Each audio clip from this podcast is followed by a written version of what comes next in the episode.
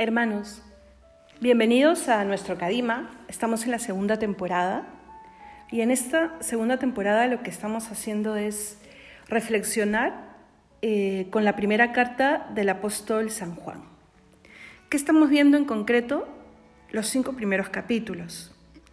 En esos cinco primeros capítulos, el apóstol San Juan nos da la clave para caminar como hijos de Dios en la luz es más, es uno de los títulos que se encuentra en algunas de las Biblias.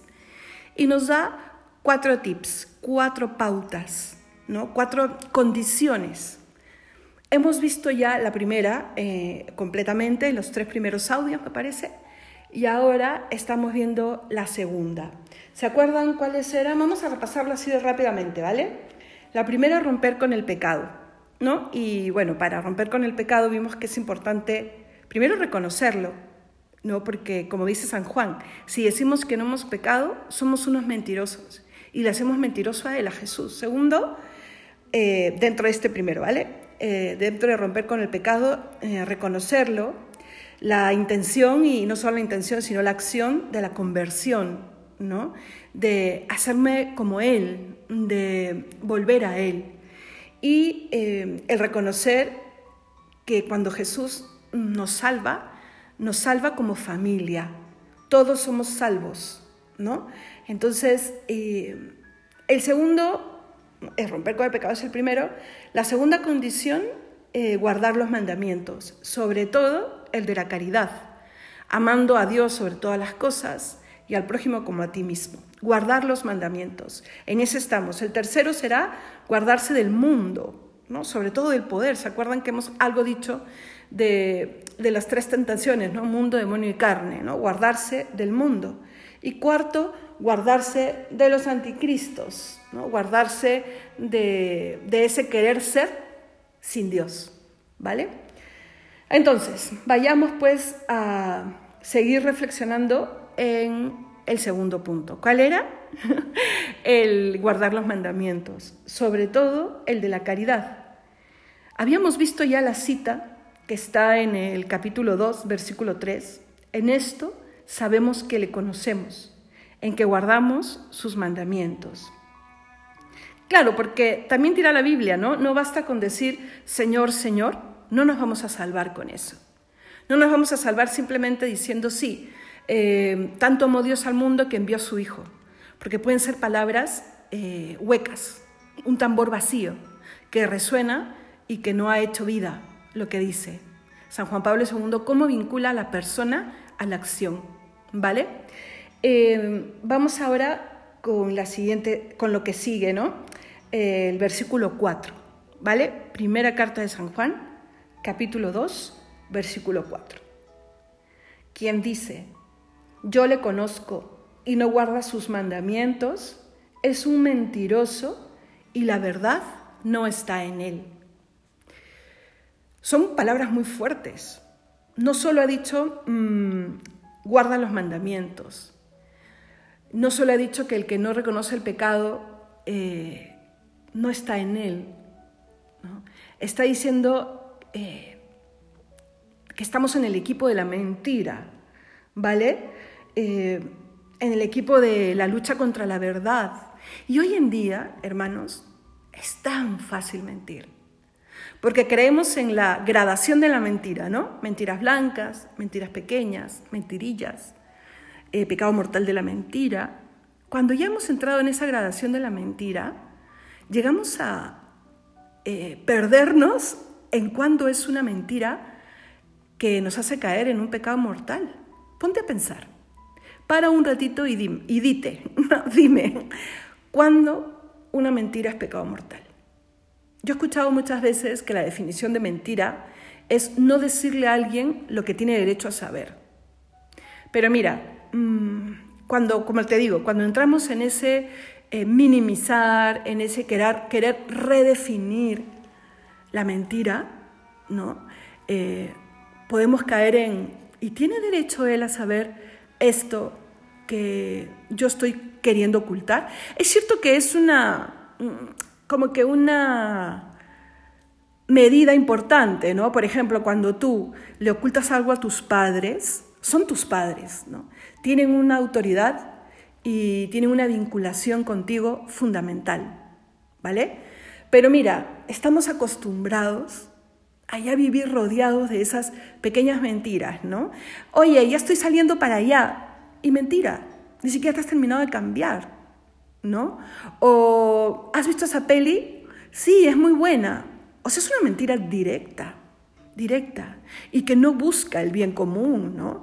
Hay mentiras que uno dice, mira, le oculté que este, no tenía una razón justa para ir a su cumpleaños y era el cumpleaños número 100 de mi abuela y le podía partir el corazón. ¿Sabes cómo evitas esa mentira? Yendo. Si estás tan seguro que es importantísimo ir al cumpleaños número 100 de tu abuela, eh, ¿sabes cómo evitas esa mentira? Evitando el mal acto, ¿vale? O sea, si tú has decidido no ir, pues ahora mm, decide cómo decirlo sin caer en la mentira cumpliendo la verdad y sin romper el corazón. Es muy claro eh, San Juan, ¿no? Cuando habla de que el mentiroso no tiene la verdad en él. Y miren qué fuerte, ¿no? Quien dice, yo le conozco y no guarda sus mandamientos, miente. ¿Cuáles son los mandamientos? Diez. Amarás al Señor con todo tu corazón. Y los tres primeros mandamientos hablan del amor a Dios, de honrarle, de no jurar en vano, de honrar a los padres. Si no estás muy seguro de a qué te comprometen los mandamientos, porque por supuesto no vas a matar, ¿no? Mejor dicho, es muy claro si has matado a alguien, si has cogido un rifle y has matado, es muy claro que pues tienes que confesarte, ¿no? O si has robado, has entrado a casa de alguien, has abierto el cajón y te has llevado algo, como que es muy claro, ¿no? Pero no estamos solo llamados a ese tipo de sendero, estamos llamados a una gran verdad y la verdad nos hará libres. Hay muchas maneras de robar, robarle el tiempo a alguien, robarle la esperanza. Entonces, mm, yo te invito a que en esta cuaresma, si estás escuchando este audio en cuaresma, pero aunque todo tiempo es importante, ¿no? ¿Por qué no reflexionar en dos cosas? en qué es la verdad y en los mandamientos del Señor. Hay muy buenas páginas en Internet, ¿no? Voy a intentar dejarte algunas, donde encuentras exámenes de conciencia para hacer una buena confesión, a partir de los diez mandamientos y de las tres virtudes teologales. Cuando a mí me preguntan, ¿cómo preparo una confesión? Pues repásalos, ¿no? Los diez mandamientos, pero también tu fe cómo va, la fe está vinculada a la confianza en Dios. Tu esperanza, cómo va. Y por supuesto tu manera de amar al prójimo y a ti mismo. Y ahí sale lo que tú tienes que confesar. Y la confesión borra los pecados y te da la gracia para enfrentarte a esas situaciones que te pueden llevar a, volver a caer con una fortaleza distinta. Por ejemplo, me machaco, en el sentido de, caramba, no creo en mí, ¿no? a la hora de confesarte recibirás una gracia para que creas un poco más en ti. O he sido eh, juzgón, ¿no? O, he tenido envidia, o este, en fin. La confesión es ponerte frente mm, a quien juzga, ¿no? Sí, pero a quien ama por encima de eso. Estamos aquí en la tierra. Aquí en la tierra te podrás acercar y se te perdonará todo si es que tienes fe, si es que crees en el poder del Espíritu Santo. Y como te digo, se te perdonará. Tendrás una paz que no se puede explicar y tendrás fuerza para enfrentarte a esas situaciones con una mayor, valga la redundancia, ¿no? Fortaleza, impulso, ánimo. Es cierto que a veces uno mes a mes se puede confesar de lo mismo, pero jamás será completamente de lo mismo. Porque si creemos en el poder de la gracia, eh, no pecaremos de la misma manera, aunque sea la misma materia de pecado. ¿Vale? Por ejemplo, me acuso de no haber hecho una buena oración. El Señor te dará la gracia y si tú correspondes a esa gracia, por supuesto que tu siguiente oración será un poco mejor. Claro, tu corazón también se va a hacer más, más sencillo y puede ser que tú sigas experimentando que has puesto medios para distraerte. No has apagado el móvil para hacer la oración, no tienes un libro de texto que te ayude a orar. Entonces, claro, te metes a tu habitación, pones la alarma para que a los 10 minutos te avise y está prendido el WhatsApp, está prendido el Instagram, con todas las señales, te vas a distraer. También se trata de mm, proponer nunca más pecar, ¿vale? Pero bueno, este tema no es para ver mandamiento tras mandamiento, sino para, sobre todo, proponernos el reconocer mejor eh, lo que son los mandamientos, ¿vale? No son cadenas insoportables que no podemos llevar o que nos tiran para la infelicidad. Todo lo contrario, hermanos. ¿Quién nos puede conocer más que el Señor? ¿Cuántas veces le hemos dicho al Señor, no sé qué hacer? ¿No? Señor, háblame, dime, ¿por qué camino voy? Qué difícil es saber, qué difícil es discernir. Pues Él lo ha dicho todo y están resumidos en los mandamientos, en el sermón de la montaña. Mira, el sermón de la montaña, eh, después de las bienaventuranzas, estamos en Mateo capítulo 5, ¿vale? Empiezan las bienaventuranzas. Después de las bienaventuranzas, nos llama a la santidad, siendo luz del mundo y sal de la tierra. ¿Y sabes qué viene después? La, el, el volver a darle a la primera ley, ¿vale? Eh, la fuerza, mm, y, con eso nos está dando a nosotros la, primera dignidad, la dignidad con la que fuimos creados, a imagen y semejanza de Dios. Cuando dice, se os dijo, pero yo os digo, yo los animo a que, a que lo vean. El Señor está diciendo claramente que podemos ser, que podemos hacer. Míralo como camino de libertad. Conversalo con tu confesor, con tu director espiritual. Eh, dile al Señor, yo quiero tener paz. Yo quiero recibir esa gracia especialísima que tú has venido a derramar como nuestro redentor. Hemos sido creados para Dios, hermanos. ¿Y saben dónde están las respuestas de cómo mm, somos y de cómo ser felices? El mismo Jesús lo dice. En el principio en el Nuevo Testamento, ¿ah? en, en, uno de los sinópticos, por ejemplo, en Mateo, dos veces en una dirá, en el principio, nos está llevando a mirar cómo fuimos creados, qué sucedió en el principio. Ese haber sido puestos aquí en la tierra para regir la tierra, adorando y alabando a Dios, siendo lo que debemos ser, criaturas hechas a su imagen. ¿Qué es ser hecho a su imagen? No solamente mm, tener lo natural y lo sobrenatural, que lo reconocemos fácilmente. Tenemos cuerpo, tenemos sentidos, también tenemos lo sobrenatural, tenemos capacidad de recordar, capacidad de entender, capacidad de amar. También tenemos espíritu, ¿no? Yahvé insufló, dice el relato de la creación, que es maravilloso. Pero ¿qué sucedió? Está en el capítulo 3 del Génesis. Pecamos. Y todo eso que brillaba en nosotros se rompió. Han tocado el timbre, ¿vale? Compréndanme. se rompió. Se, ensució. ¿Vale? Por eso no podemos comprender completamente bien. Eh, lo que guardamos en nuestra memoria muchas veces nos hace daño. Nos falta voluntad para amar. Por eso ha venido Cristo, hermanos, para reconstruir. Y no solamente para limpiar nuestra ser imagen de Dios, porque eso de ser imagen de Dios no se pierde, no lo pierde nadie, ¿ah? nadie. Se ha empañado, pero no lo pierde nadie.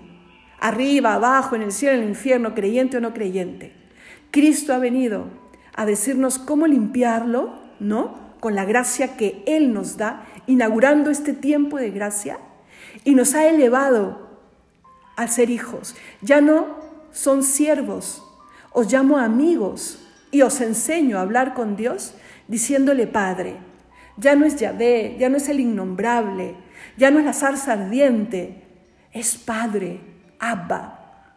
Entonces, hermanos, creamos en nosotros, pero entendamos por dónde tenemos que caminar. Guardemos los mandamientos, no nos inventemos caminos, es que yo creo en Jesús, pero esto no me parece. O yo creo en Jesús, pero no entiendo bien qué quiere Jesús.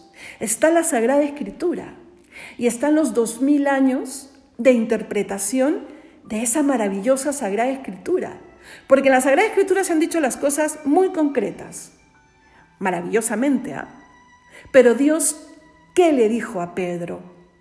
¿Qué le dijo a sus apóstoles? Enviaré el Espíritu Santo que os dirá cómo hablar. Y a ti, Pedro, cabeza, roca. Entonces, hay un poder también en la, en la sagrada tradición, en el magisterio, tantas cartas, tantas encíclicas, tantos concilios, y a veces decimos, eso debe estar en hebreo y debe ser tan difícil de entender. No, hermanos. Por ejemplo, yo te animo, tal vez estos días que faltan, a leer la encíclica de Benedicto XVI sobre la esperanza. Pon en Google, Spe Salvi, o La esperanza te salva, encíclica de Benedicto XVI, cortita, hermosa desde el primer número. Y vas a ver cómo te habla de, de dónde vienes y a dónde vas. Libertad, libertad. Es la condición que Dios nos dio para amarle, dentro de ese ser imagen de Dios. Pero la libertad está orientada para eso. No es que yo soy libre para autodestruirme o para destruir al otro. ¿Cuántas veces ha hablado, no? Esto es libertad y esto es libertinaje. Pero sí, la libertad es la condición sine qua non, o sea, sin la cual no podríamos amar. ¿Qué pasó en el paraíso? Nuestros primeros padres eligieron mal. Y miren las consecuencias nefastas. En nuestro pecado personal, cuando es pecado mortal, cuando elegimos, porque para que haya pecado tiene que haber libertad, cuando elegimos mal, mortalmente, también hay consecuencias nefastas. Mortalmente, hermanos. Nuestra relación se muere. O sea, no sé cómo explicarlo. Si en ese momento se acaba la vida en esta tierra y tienes que estar frente a Dios, el pecado mortal, ¿qué significa? ¿Te has puesto a pensar? Tiene que haber un santo temor, el santo temor de perderle. Por eso ahora que tienes vida en esta tierra, trázate un compromiso. Tengas un año, dos años con Dios, un mes, 20 años, 30 años. Seas sacerdote y saludo pues a, estos sacerdotes amigos. Seas religiosa, seas... Siempre es bueno tomarse el pulso, mirar la brújula que me guía. No te justifiques es que he hecho mucho, es que he hecho poco, es que estoy cansado, es que estoy enfermo, es que mm, mi compañero, mi compañera de trabajo, de vida. Cuando estemos frente a Dios, nada de eso va a servir y lo sabemos. Mira de dónde vienes y hacia dónde vas. Confía, confía. Señor, ¿qué quieres que haga? Ahí está, ahí está. Anda al Evangelio, Busca lo que dice la iglesia sobre la caridad, la esperanza, eh, la fe, el matrimonio. Eh, es que lo ha dicho casi todo. Y a veces te dicen, ¿no? Es que para la iglesia católica todo es el catecismo, todo es y no hay palabra de Dios. ¿Te has acercado alguna vez a algún eh, documento de la iglesia? Es que no hay una frase o dos o tres o un párrafo sin referencia a la Sagrada Escritura. No la hay. Entonces, ¿qué más certeza? Lo que están haciendo es reflexionar sobre ese tema en la Sagrada Escritura con el poder que Jesucristo les dio, que está en la Sagrada Escritura dicho. Entonces, mm, no nos mareemos con cosas que a veces nos convienen, ¿no? El pecado empaña la libertad. El pecado empaña el ser imagen de Dios. El pecado mortal me puede llevar a la muerte eterna, ¿vale? Entonces, cumplamos sus mandamientos y huyamos de la mentira. ¿Quién es el padre de la mentira? Satanás. Y detrás de una mala acción habrá siempre una mentira previa, ¿no? Te digo, hago esto sabiendo que es mentira, o después. me, justifico u oculto, la mentira estará siempre alrededor de, de alguna manera, de alguna manera. No he querido como debo a alguien, ¿no? a, a algún proyecto, y siempre, siempre habrá una justificación. ¿No? ¿no? he sido atento, no he sido atenta, no he estudiado como debo, no me he relacionado eh, eh, con mi esposo, con mi esposa, con mis hijos como debo. No he pedido perdón, no he pedido ayuda, no he tenido una palabra de ánimo, de cariño. Siempre tendremos una manera de justificarnos cuando el justo solo es Dios. ¿Tú te imaginas mm, una vida tuya en donde todos los días te propongas ser amable con aquellos con los que vives y además con alguien de fuera. Propunte eso, un acto de amabilidad. Es como si empezara una cadena de amabilidad. Cuando alguien te sonríe o cuando alguien te dice, imagínate llegar a tu casa y decirle a tu esposa, oye, este, qué linda estás hoy, ¿no? O qué orgullosa estoy del trabajo en donde estás, cuando tu esposo llega y te cuenta que ha hecho tal o cual, o cuando te cuenta que ha tenido un problema, oye, mira, ya te lo reconocerán. Pero cuando nuestra respuesta es ni siquiera prestar atención, por supuesto que cosecharás aquello que has sembrado. ¿Por qué no te propones eso? Primero, reflexiona en los mandamientos. Y segundo, esta campaña de amabilidad. A alguien que, con el que trates o con el que tratas siempre, sonríele. Simplemente sonríele o a esa persona tal vez con la que no tratas hace un tiempo. ¿Y sabes qué? Tu madre que está en un asilo o tu hermano que vive en otro lugar, muy lejos o tal. Sonríele, llámale, mándele un mensaje. Empecemos este proyecto de amabilidad que está tan vinculado a la verdad, porque la mentira siempre me hará justificar lo que no hago, lo que lo que he hecho mal, ¿vale? La verdad y el bien fortalecen la alianza que Dios ha querido sembrar contigo y conmigo desde el principio. ¿Te acuerdas lo que te dije al, principio? Entonces vamos concluyendo. No te olvides que somos imagen, que somos para Dios desde el principio y que Cristo ha venido a recomponer eso que se rompió en el principio y que vamos a celebrar en la Semana Santa. Segundo, los mandamientos. Señor, no sé qué hacer, no sé cómo. Los mandamientos. Y dicen mucho más que un simple honrarás a tu Padre. ¿Cómo honras a tu Padre? ¿Sabes cómo?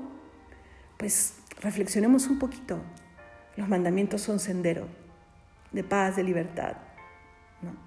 Y tercero, la amabilidad que es fruto de la alianza que Dios ha querido sembrar con nosotros. ¿Quién más amable que Jesús, que Yahvé, que el Padre, que nos ha creado su imagen. Entonces, este proyecto de amabilidad, ¿qué te parece? Amable contigo, amable con el otro. ¿Vale? Que Dios te bendiga.